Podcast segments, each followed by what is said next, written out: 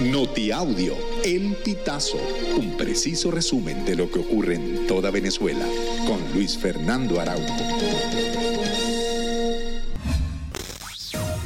Amigos, bienvenidos a una nueva emisión del Notiaudio El Pitazo. A continuación, las informaciones más destacadas.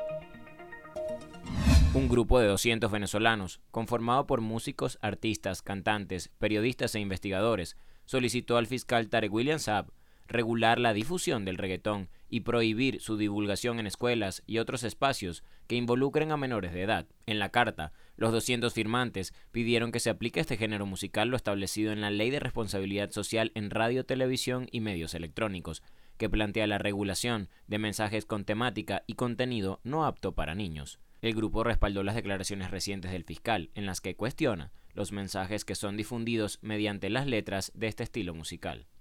El embajador de Colombia en Venezuela, Milton Rengifo, destacó que se prevé la apertura de los consulados de Maracaibo en el estado Zulia y de San Cristóbal en Táchira durante este mes. Rengifo anunció la apertura parcial el próximo lunes 11 de septiembre de la sede de Maracaibo y el 25 de septiembre para la de San Cristóbal. Además recordó que ya abrió la sede de San Antonio del Táchira y está funcionando a plenitud, y que la sede de Caracas funciona parcialmente.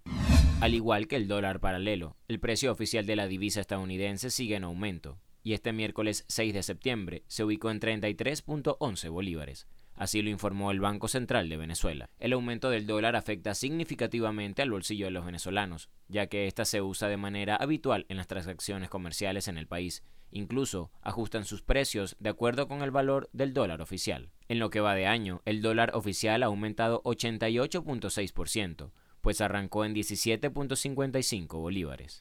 El director de la película Simón, Diego Vicenti, aseguró en sus redes sociales que hasta la fecha no han recibido ninguna notificación o denuncia contra su proyección en salas de cine de Venezuela y que el estreno, pautado para este 7 de septiembre, sigue en pie. Asimismo llamó a la reflexión, porque desde que se publicó el póster de la película, que muestra al joven protagonista en medio de bombas lacrimógenas en una protesta, ya había una expectativa de censura, Incluso los usuarios hacían comentarios al respecto. Vicenti reiteró la invitación a ver la película Simón, la cual estará disponible en 34 salas de cine en todo el país.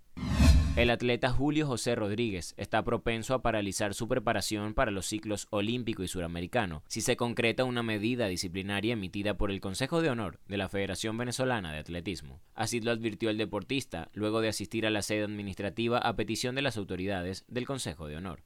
Detalló que la medida se debe a las denuncias de irregularidades que ha realizado, como el nombramiento de la nueva junta directiva, que calificó de ilegal, así como el mal manejo de fondos donados a los atletas por parte de federaciones internacionales. Amigos, y hasta acá llegamos con esta emisión del Notiaudio El Pitazo. Recuerda hacerte super aliado para mantener vivo el periodismo independiente en Venezuela. Narró para ustedes Luis Fernando Araujo.